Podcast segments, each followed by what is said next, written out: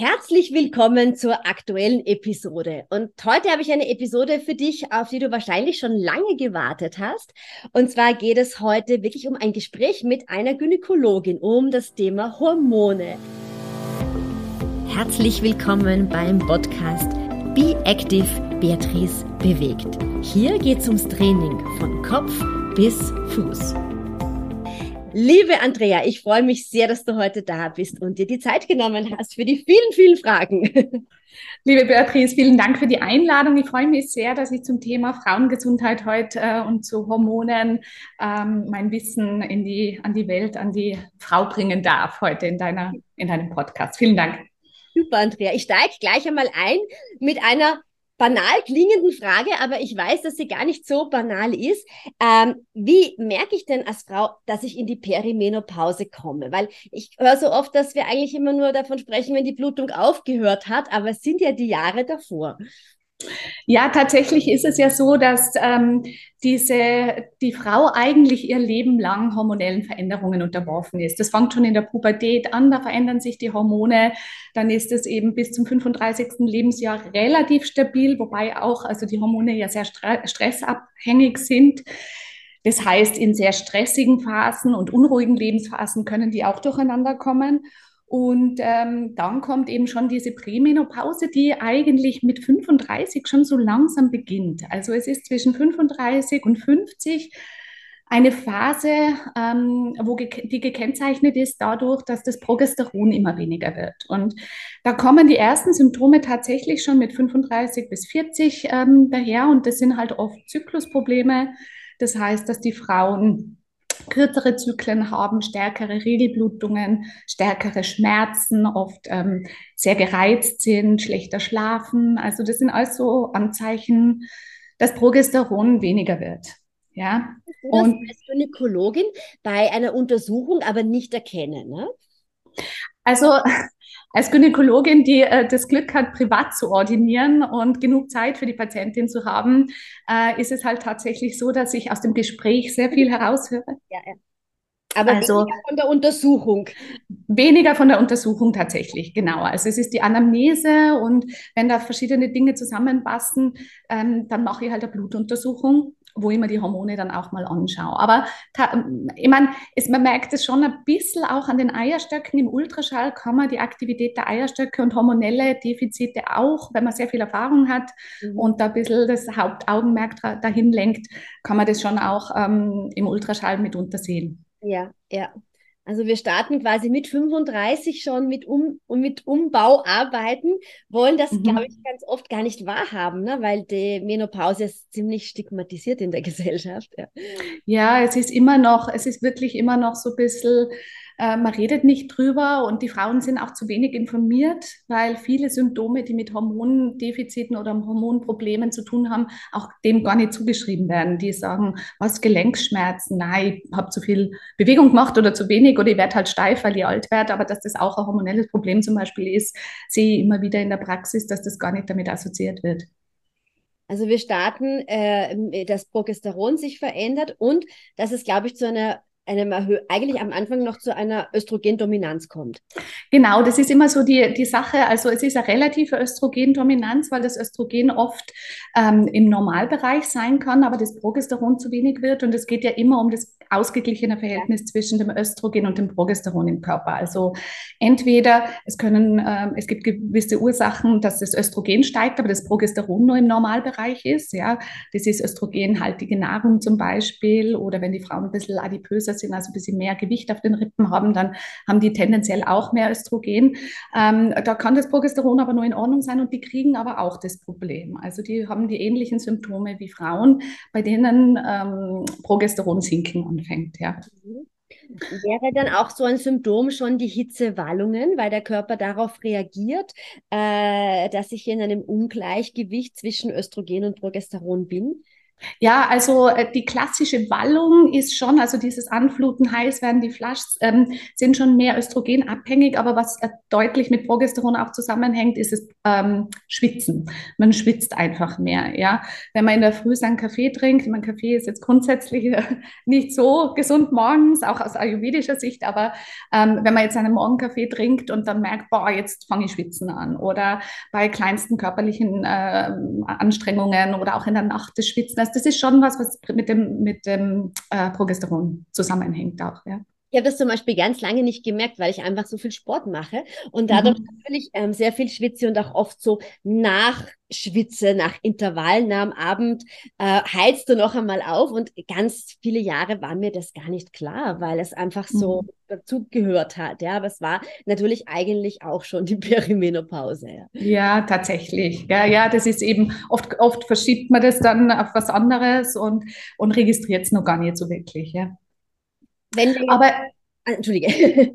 Ja, ähm, äh, das, das ist, also die Perimenopause ist ja dann auch wirklich, das sind ja so definiert, ist es medizinisch, sind es eben diese zwei Jahre vor der letzten Regel, weil die Menopause ist ja die letzte Regelblutung an sich und die zwei Jahre nach der letzten Regel. Also das sind so diese vier Jahre, die ähm, eben diese Perimenopause sind und ich sehe sehr viele Frauen, die eben schon wirklich starke Beschwerden in der Prämenopause, also bevor diese zwei Jahre vor der letzten Regel beginnen schon, schon haben und äh, glaube, dass das also bei vielen Kollegen einfach auch ein bisschen untergeht. Die sagen, naja, jetzt haben sie halt stärkere Blutungen und ähm, man da jetzt nicht so viel Augenmerk drauf legt. Und ich finde halt, mir geht es immer darum, dass ich die Lebensqualität der Patientin, die Lebensqualität der Frau so hoch halte wie möglich in dem jeweiligen Zustand. Und da gehört es halt dazu, dass man zum Beispiel auch einmal einer 37- oder 38-jährigen Frau schon Progesteron substituiert. Ja, da, da kommen wir zum Thema äh, Hormontherapie. Für wen macht sie Sinn? Also ähm, es ist tatsächlich so, dass ähm, ich finde, dass die Hormontherapie für jede Frau mit hormonellen Defiziten grundsätzlich Sinn macht. Ja? Ähm, also es geht bei der Hormontherapie auch darum, dass man dieses äh, zeitliche Fenster, ähm, dieses goldene Fenster, wie es auch die Sheila Delis in ihrem Buch ähm, Woman on Fire ja schön beschreibt, also dass man schon frühzeitig beginnen muss um Alterskrankheiten zu verhindern. Also wir haben die Möglichkeit, ich meine, der Körper braucht für die Erhaltung vieler Funktionen, das sind vor allem Herz-Kreislauf, es ist die Oste Knochenstoffwechsel, also Osteoporose-Prophylaxe, es ist aber auch ähm, Altersdiabetes äh, kann man präventiv äh, mit Hormonen behandeln ähm, und vor allem die Demenz. Das finde ich halt jetzt da sehr spannend, dass man sagt, okay, man kann Demenzerkrankungen präventiv oder sind seltener, wenn man Hormone gibt. Ähm, das heißt, diese Alterskrankheiten, wenn man frühzeitig beginnt, Hormone zu geben, kann man das hinauszögern oder zum Teil auch ähm, lindern oder verhindern. Ja? Und dieser Aspekt, also man sagt immer, oder es ist so die gängige Meinung, äh, man therapiert mit Hormonen nur dann, wenn die Frau elend beieinander ist. Also nur wenn die jetzt vor dir sitzt, depressiv und schwitzend und verzweifelt und Gelenkschmerzen hat und nicht mehr schlafen kann, dann gibt man Hormone. Ja? Ähm, Grundsätzlich, ähm, ich arbeite ja nur mit bioidenten Hormonen. Ja, also das heißt eben alles, was ich jetzt sage, beziehe ich eigentlich auf bioidente Hormontherapie. Ähm, aber äh, es ist wichtig, die Hormone nicht zu verteufeln und dann nicht so viel zu Respekt davor zu, oder Angst davor zu haben. Respekt ist immer gut, ähm, aber ich denke, also ab wenn die Frau Beschwerden hat, dann kann man mit einer Hormontherapie, wenn sie nachgewiesen ist und wenn man da entsprechende Untersuchungen gemacht hat, auch starten. Mhm. Also auch wenn du bei einer jüngeren Frau unter 40, so wie du gesagt hast, einfach merkst, sie leidet schon, weil Progesteron abgesunken ist, sie nicht mehr gut schlafen kann, Hitzewallungen hat, ähm, nicht mehr für sich nicht mehr, ja, nicht mehr in ihrer Mitte läuft, dann spricht da gar nichts dagegen, nach einem eingehenden Blutbild zu sagen, wir starten jetzt mit einer Hormontherapie. Ja. Ganz genau, ganz genau. Und was ich da unbedingt auch noch dazu sagen möchte, ist, dass ich ja auch Kindergynäkologin bin, Kinder- und Jugendgynäkologin und ähm, auch im Pubertätsbereich. Also wir haben so viele junge Mädchen, die depressiv sind und die, also das nimmt zu ähm, und äh, die schwere pubertäre Jahre haben, da schon starke Periodenblutungen oder Schmerzen. Und diese Kinder, diese, die, die sind in einer hormonell ähnlichen Situation wie menopausale Frauen. Weil ähm, ich sage immer, es ist lustig, ich habe manchmal auch die Mutter mit ihrer Tochter bei mir sitzen, ja, und dann sind die beide hormonell eigentlich in einer ähnlichen Situation. Das junge Mädchen produziert, der Eierstock kann noch nicht so viel Hormone produzieren ja. und bei der älteren Frau nicht mehr so viel. Ja. Und das ist eigentlich hormonell gesehen die gleiche Situation und ich habe auch junge Mädchen, die von mir bioidentes Progesteron transdermal bekommen, äh, deren Zyklusschmerzen und Zyklusprobleme wesentlich besser werden. Das ist ein ganz ein wichtiger Punkt, ja. Ähm, du hast vorher gesagt, du arbeitest nur mit bioidenten Hormonen. Und um das vielleicht den Zuhörerinnen den Unterschied nochmal aufzuzeigen, was sind die bioidenten Hormone? Im Vergleich zu den synthetischen Hormonen, die wir ja auch kennen aus äh, den Studien, die ja einen nicht so positiven Ausgang gehabt haben und die eigentlich ja die Hormontherapie unter Verruf gebracht haben, oder kann man sagen? Ganz genau. Also es ist so, dass ähm, der große Unterschied zwischen den synthetischen und den äh, natürlichen oder bioidenten Hormonen ist der, dass bioidente Hormone biochemisch eins zu eins ähm, dem körpereigenen Hormon entsprechen. Äh, die synthetischen Hormone, die in der Pille sind oder in diesen herkömmlichen Hormonersatzpräparaten, die man in der Apotheke kaufen kann, so von, von der Stange, ähm, die sind alle, diese Hormone sind minimal synthetisiert, also verändert, ja, also biochemisch abgewandelt, dass zum Beispiel eine Ethinylgruppe dranhängt oder Hydroxygruppe und diese Mini-Hormon oder diese Mini-Strukturveränderung macht natürlich dann auch am Rezeptor was anderes. Also bei der Pille zum Beispiel hat man das Ethinyl ans Östradiol gehängt, damit es einfach eine, eine, eine längere Halbwertszeit hat und dass Frau nur einmal die Pille schlucken muss. Bei den bioidenten Hormonen ist es so, dass man die eigentlich zweimal täglich nehmen muss, ähm, weil halt äh, dieses Abbauen relativ schnell vonstatten geht. Ähm, aber diese synthetische Veränderung, also diese biochemische Veränderung, macht, wirkt am Rezeptor nicht gleich wie halt die Hormone, die der Körper selber produziert. Und daher ist auch die Angst vor den ähm, Karzinomen und vor den Nebenwirkungen bei bioidenten Hormonen, wenn man das ganz pragmatisch betrachtet, meine, es gibt Studien, die eigentlich alle positiv ausfallen im bioidenten Hormonbereich, nicht so zahlreich wie jetzt bei den synthetischen natürlich, weil da einfach finanziell auch von den Pharmaindustrien kein Interesse dahinter ist. Aber grundsätzlich muss man sagen, ähm, warum sollte der Körper, warum sollte ein bioidentes Hormon Hormon das Krebsrisiko erhöhen, dann müssten alle 25-Jährigen, die in der Blüte ihrer Hormonproduktion sind, äh, mit Mammakarzinomen und Eierstockkrebs und, und Gebärmutterkrebs äh, durch die Gegend laufen. Also mh, mm, es ist so, dass sie besser wirken, tatsächlich besser wirken, weniger Nebenwirkungen haben und sehr individuell und gut einstellbar sind. Und man kann vielleicht auch noch dazu sagen, weil das sind auch oft die Fragen, auch die bioidenten Hormone kriegt man ja in der Apotheke. Genau. Sind ja auch, also die sind ja auch gesichert. Also es ist ja nicht einfach so, dass es irgendwie herumgemixt wird, sondern, sondern das unterliegt ja ganz genau so der Arzneimittelsicherheit, äh, weil da kommen ganz oft die Fragen so, naja, aber was ist, wenn da irgendwas anderes drinnen ist oder verunreinigt ist? Nein, die werden genau so kontrolliert wie jedes andere pharmazeutische Präparat. Das, äh genau. Es gibt spezielle Apotheken, die da Zertifizierung auch dafür ja. haben, die Verarbeitung. Es ist bei den bioidenten Hormonen auch nur ein bisschen der Unterschied zum herkömmlichen, also äh, Progesteron, ähm, dass es mikronisiert ist. Also dieser Mikronisierungsgrad, ich meine, es ist ja, es ist ja die Jamswurzel quasi der Ausgangsstoff von diesen bioidenten Hormonen und die werden dann auch synthetisch natürlich bearbeitet, aber in ihrer Struktur eben nicht verändert und ähm, so fein zermahlen, dass die ähm, vom Körper einfach in einer äh, niedrigeren Konzentrierung besser aufgenommen werden können. Das ist auch das Besondere dran. Ne? Wann nehme ich denn die jetzt am besten ein, äh, meine bioidenten Hormone? Also ähm, an und für sich ist es so, dass diese bioidenten Hormonkapseln, die ich also so im Wechsel dann verschreibe, ähm, zweimal täglich genommen werden sollten. Ähm, das ist eben eine Kapsel, da ist Olivenöl drinnen, Zink- und Kupfergluconat und eben Östrogen, Progesteron immer individuell an die Frau angepasst von der Dosis. Ähm, das wird am Anfang eben stark einge äh, oder muss man einschleichen. Man kann nicht von Anfang an gleich eine, eine hohe Hormondosis geben, sondern man muss einfach, also am Anfang mache ich alle drei Monate eine Blutkontrolle, schaue, wie reagiert die Frau, telefoniere oder spreche mit der Patientin, um zu sehen, okay, wie geht es ihr denn, was ist besser geworden, was ist schlechter geworden oder was ist gleich. Und dann stelle ich das eben von der Dosis ein. Und in diesen Kapseln ist eben das Olivenöl mit dem Östrogen, Progesteron und Zusatzstoffen, dass es besser resorbiert wird. Und die sollten morgens und abends im Abstand von annähernd zwölf Stunden eingenommen werden. Am besten besten zum Essen oder mit etwas Fett. Fetten, ja, weil einfach das Olivenöl, das ist als fettlöslich und es wird ja dann über den Kylus, also über die ähm, Lymphe aufgenommen und im Körper verteilt und daher ist es am besten zur Mahlzeit zu nehmen. Wie mache ich das, wenn ich die transdermalen äh, Medikationen bekomme? Also äh, bei mir ist es, äh, dann ist es auch zweimal täglich. Ja, also man sollte immer morgens und abends, weil also man weiß, dass die bis zum Abend sonst weg sind. Also wenn man die jetzt nur in der Früh schmiert, äh, Östrogen, Progesteron äh, oder reines Progesteron, dann weiß man, dass am Abend keine Wirkung mehr da ist. Ja, also um über den ganzen Tag gut zu kommen, sollte man es tatsächlich zweimal schmieren. Ja, okay. Weil ich kriege Progesteronkapseln, ich nehme die am Abend. Mhm die helfen auch, dass man echt gut schläft, muss man sagen. Ja. Progesteron macht dann eigentlich auch ganz angenehm äh, müde, müde, und, ich mhm. spüre das Östrogen, ja.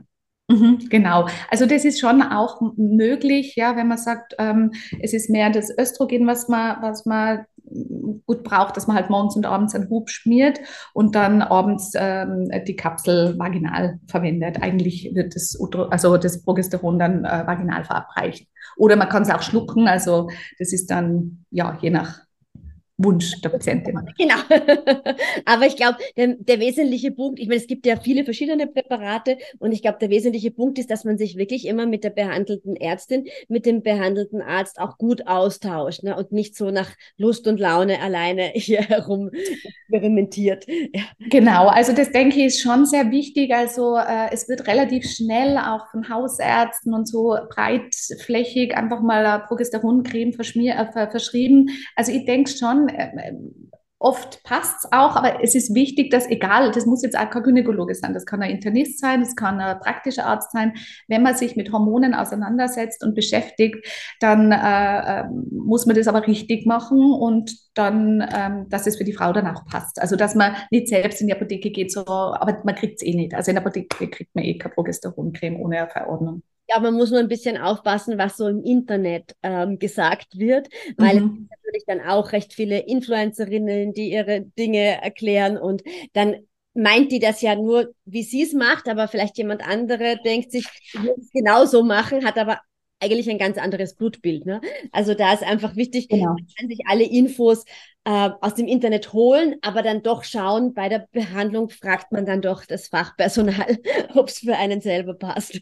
Ja, unbedingt, weil man mit diesen Hormonen natürlich auch komplettes Gegenteil. Äh, erstens einmal kann man verschleiern, kann man andere Krankheiten verschleiern. Also es kann ja eine andere Ursache dahinter sein, ja. ähm, was jetzt nicht unbedingt nur Progesteronmangel ist. Es kann eine Schilddrüsenfehlfunktion da sein, die sollte angeschaut werden. Es können irgendwelche organischen Dinge sein, die Beschwerden machen. Also das heißt, man sollte schon unbedingt natürlich eine ärztliche Konsultation äh, äh, haben und, und dann das besprechen. Ja, aber wenn alles und man kann das von, es ist, ich sage immer, ich, habe, ich behandle jede Patientin wirklich individuell und einzeln. Das heißt, jeder reagiert auch anders auf die Hormone, jeder hat andere Symptome, jeder nimmt es anders auf. Also das ist schon wirklich sehr, sehr speziell und sehr individuell und ich glaube, dass das das Hauptmerkmal der Hormontherapie ist und ganz, ganz wichtig ist, dass man auf die Frauen eingeht. Ja. Was sind denn die möglichen Nebenwirkungen, die ich haben könnte bei einer Hormonersatztherapie? Hast du das also, schon erlebt oder? Ja, also es ist so, ähm, bei den synthetischen, klassischen äh, Hormonersatzpräparaten ist es halt schon äh, oft, dass wieder Blutungen auftreten, ja, dass also äh, Schmierblutungen oder regelmäßige stärkere Blutungen auftreten, starkes Brustspannen, ähm, Libidoverlust, ja, so wie bei der Pille das ja auch passiert, also Libidoverlust, wobei das ja dann oft gegensätzlich ist, weil die Frau kommt daher und sagt, okay, ähm, ich habe keine Lust mehr auf Sex, ja, und ähm, dann macht das Präparat eigentlich eigentlich genau das Gegenteil. Das ist also bei den synthetischen so. Gewichtszunahme, Wassereinlagerungen, ja. Äh, das sind so die klassischen. Und langfristig äh, gibt es eben schon Daten, dass wenn man über einen langen Zeitraum synthetische Hormone nimmt, auch das Brustkrebsrisiko steigt und das Gebärmutterkrebsrisiko. Das wären quasi von den synthetischen Hormonen die Nebenwirkungen. Genau, das sind die synthetischen, die also so ein bisschen mit der Pille vergleichbar sind. Ja, die Pille ist ja im Prinzip auch nicht viel anders. Genau. Ähm, also eigentlich, oder Kopfschmerzen ja, zum Beispiel können, ist auch häufig bei der Pille eine Nebenwirkung oder auch bei den Hormonersatzpräparaten.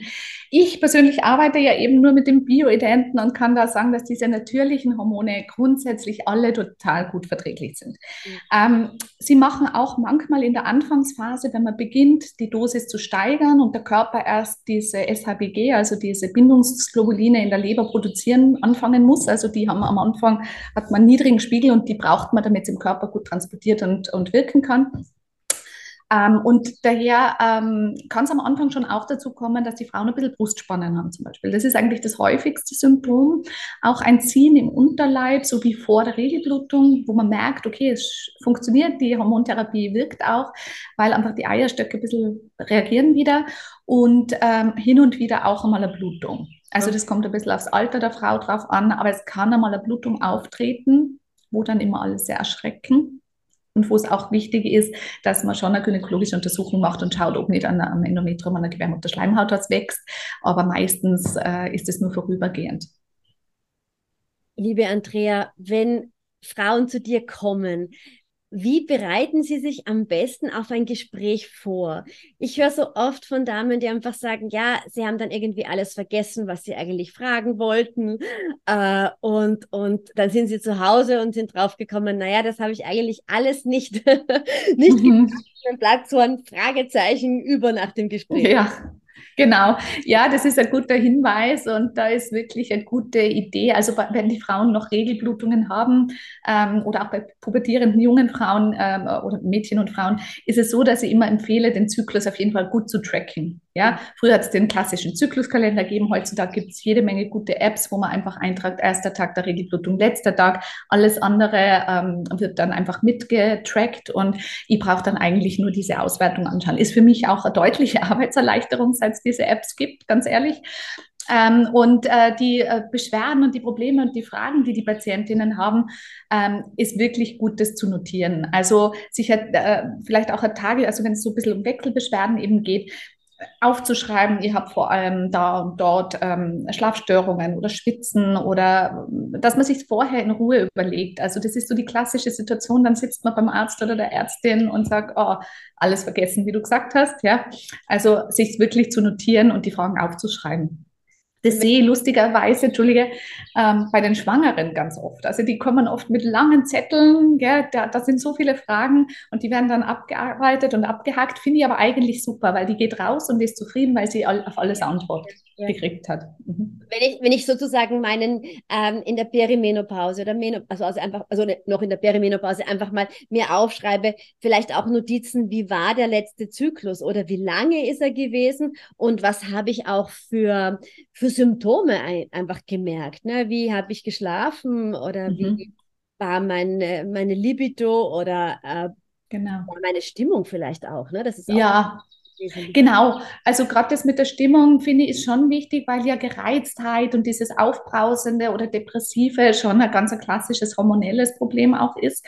Ähm, und äh, dass man auch ein bisschen mitkriegt, okay, ist das jetzt äh, während der Regelblutung gewesen oder vor der Regelblutung oder um einen Eisprung herum oder ähm, wann, wann ist denn das? Also das kann man dann besser zuordnen. Also das ist äh, eine gute, gute, gute Idee.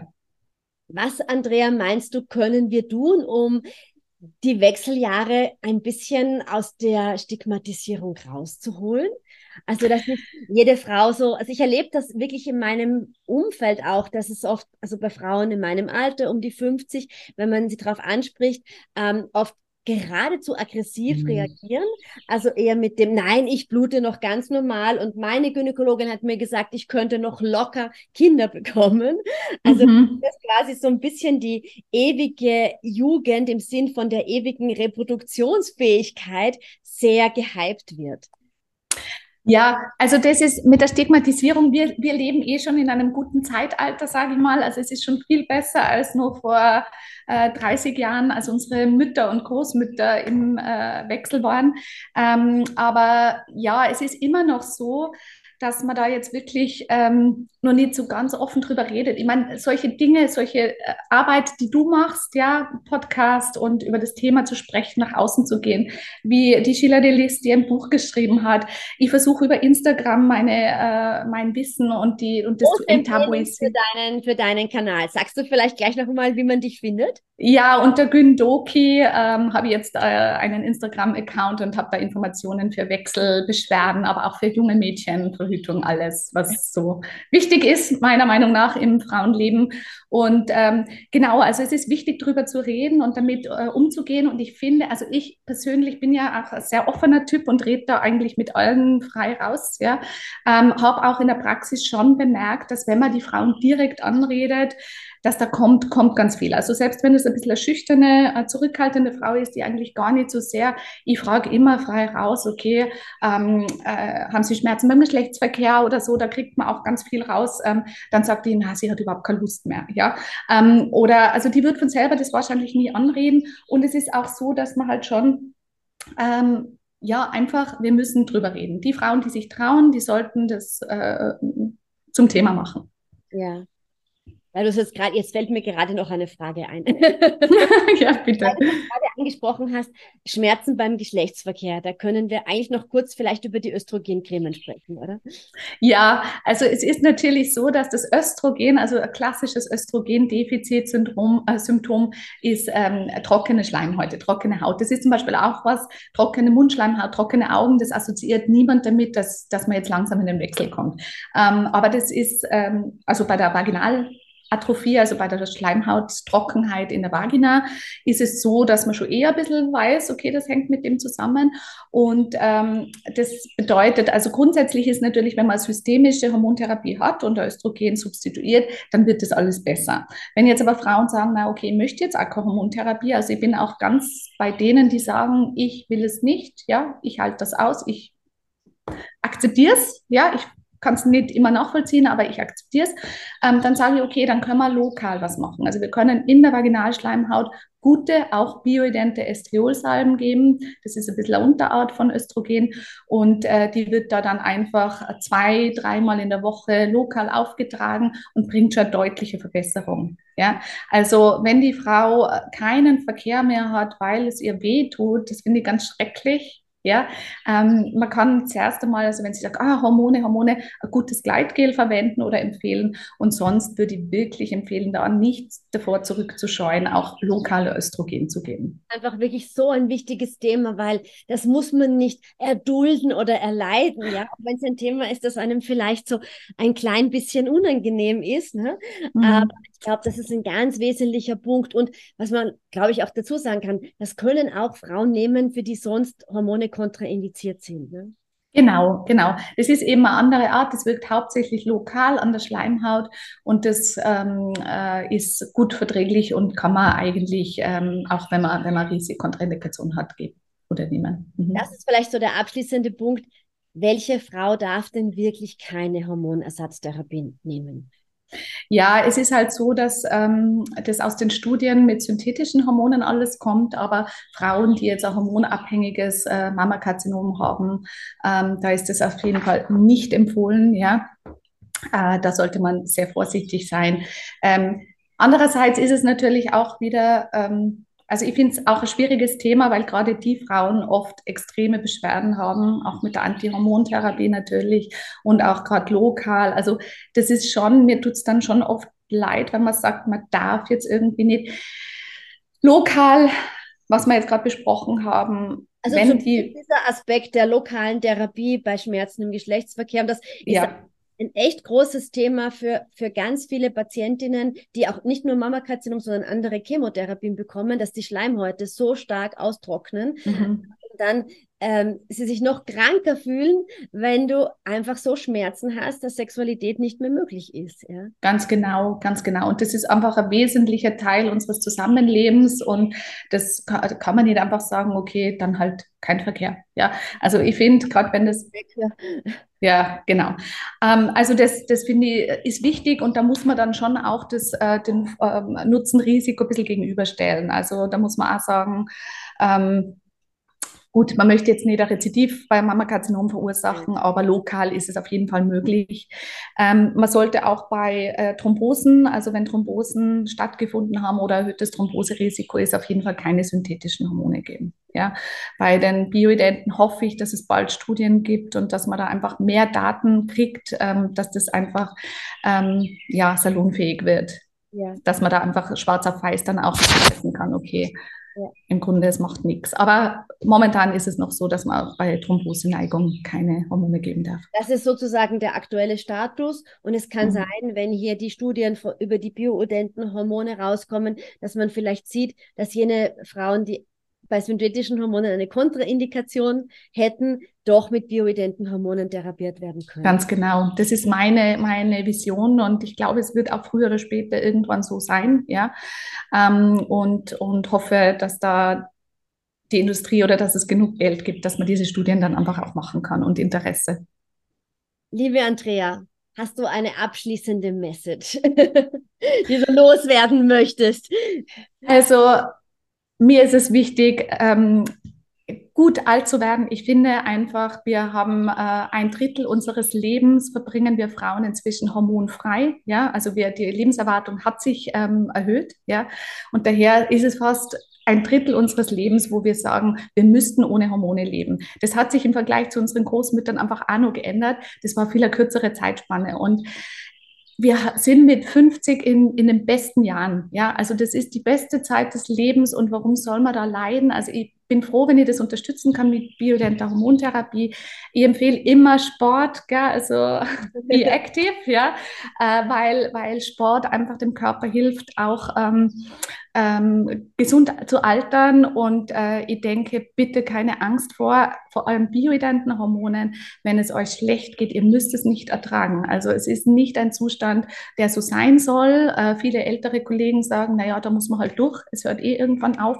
So ist es auch nicht, weil es hört eigentlich nicht auf, weil ohne Hormone funktioniert der Körper einfach nicht. Danke, liebe Andrea, für deine Zeit. Vielen, vielen Dank. Bitte gerne, gerne. Vielen Dank fürs Zuhören. Du findest alle Informationen rund um den Podcast direkt in den Shownotes. Schau auch gerne auf meine Seite www.beatrice-drach.com. Und noch eine ganz kleine Bitte, Anregung zum Schluss. Noch mehr Personen finden den Be Active Podcast, wenn du eine Bewertung auf den gängigen Podcast-Formaten hinterlässt.